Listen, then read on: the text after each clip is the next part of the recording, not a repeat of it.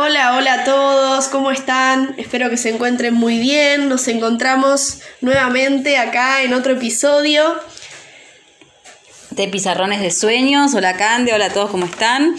Y esta vez para hablar de los lineamientos en los que se confeccionó el proyecto del Estatuto Docente. Como el intento de mantener un equilibrio entre los legítimos derechos de los docentes y la calidad de la enseñanza, la necesidad de establecer disposiciones generales comunes a todas las ramas de la enseñanza, la sistematización de las normas a efectos de desterrar el desorden y la falta de coherencia que caracterizan a la legislación vigente. Bien. Otra de las cuestiones importantes eh, que pone de relieve algunos de los aspectos fundamentales del proyecto es que bueno, se establecen canales activos de participación de los docentes y asociaciones que los nuclea.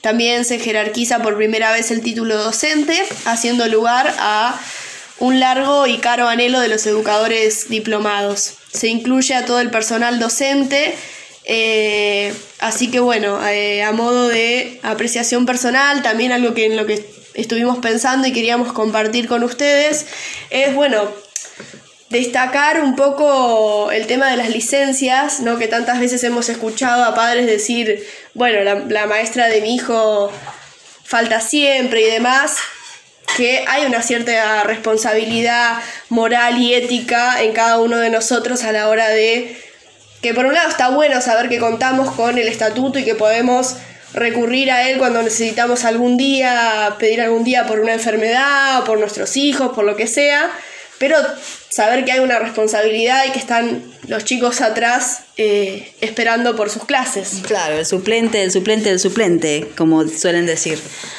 Bueno, nos vamos despidiendo.